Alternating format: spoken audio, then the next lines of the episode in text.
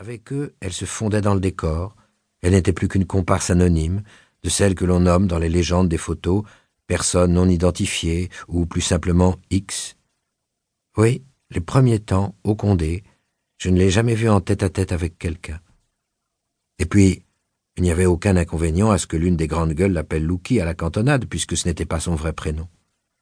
Pourtant, à bien l'observer, on remarquait certains détails qui la différenciaient des autres. Elle mettait à sa tenue vestimentaire un soin inhabituel chez les clients du Condé. Un soir, à la table de Tarzan, d'Ali Shérif et de la Houpa, elle allumait une cigarette, et j'avais été frappé par la finesse de ses mains. Et surtout, ses ongles brillaient.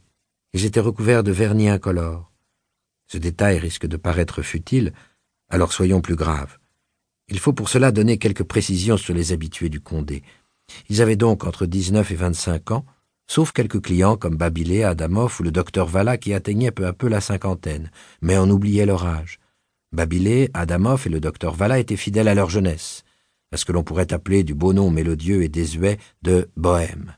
Je cherche dans le dictionnaire bohème, personne qui mène une vie vagabonde, sans règles ni soucis du lendemain. Voilà une définition qui s'appliquait bien à celles et à ceux qui fréquentaient le Condé. Certains, comme Tarzan, Jean-Michel et Fred, prétendaient avoir eu affaire de nombreuses fois à la police depuis leur adolescence, et la Houpa s'était échappée à seize ans de la maison de correction du Bon Pasteur. Mais on était sur la rive gauche, et la plupart d'entre eux vivaient à l'ombre de la littérature et des arts. Moi-même, je faisais des études. Je n'osais pas le leur dire, et je ne me mêlais pas vraiment à leur groupe. J'avais bien senti qu'elle était différente des autres. D'où venait-elle avant qu'on lui ait donné son prénom? Souvent, les habitués du Condé avaient un livre à la main qu'ils posaient négligemment sur la table et dont la couverture était tachée de vin. Les chants de Maldoror, les illuminations, les barricades mystérieuses. Mais elle, au début, elle avait toujours les mains vides. Et puis, elle a voulu sans doute faire comme les autres, et un jour, au Condé, je l'ai surprise, seule, qui lisait. Depuis, son livre ne la quittait pas. Elle le plaçait bien en évidence sur la table quand elle se trouvait en compagnie d'Adamov et des autres, comme si ce livre était son passeport ou une carte de séjour qui légitimait sa présence à leur côté. Mais personne n'y prêtait attention, ni Adamov, ni Babilé, ni Tarzan, ni Laoupa. C'était un livre de poche, à la couverture salie, de ceux que l'on achète d'occasion sur les quais et dont le titre était imprimé en grands caractères rouges. Horizon perdu. À l'époque, cela ne m'évoquait rien. J'aurais dû lui demander le sujet du livre, mais je m'étais dit bêtement qu'Horizon perdu n'était pour elle qu'un accessoire, et qu'elle faisait semblant de le lire pour se mettre au diapason de la clientèle du Condé. Cette clientèle, un passant qui aurait jeté un regard furtif de l'extérieur, et même appuyé un instant son front contre la vitre, l'aurait prise pour une simple clientèle d'étudiants, mais il aurait bientôt changé d'avis en remarquant la quantité d'alcool que l'on buvait à la table de Tarzan, de Mireille, de Fred et de la Houpa. Dans les paisibles cafés du quartier latin, on n'aurait jamais bu comme ça. Bien sûr, aux heures creuses de l'après-midi, le Condé pouvait faire illusion, mais à mesure que le jour tombait, il devenait le rendez-vous de ce qu'un philosophe sentimental appelait la jeunesse perdue. Pourquoi ce café plutôt qu'un autre?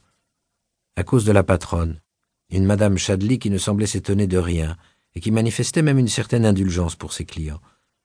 Bien des années plus tard, alors que les rues du quartier n'offraient plus que des vitrines de boutiques de luxe et qu'une maroquinerie occupait l'emplacement du Condé, j'ai rencontré Madame Chadli sur l'autre rive de la Seine, dans la montée de la rue Blanche.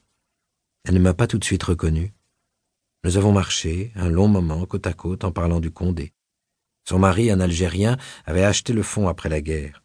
Elle se souvenait des prénoms de nous tous. Elle se demandait souvent ce que nous étions devenus, mais elle ne se faisait guère d'illusions. Elle avait su, dès le début, que cela tournerait très mal pour nous. Des chiens perdus, m'a-t-elle dit.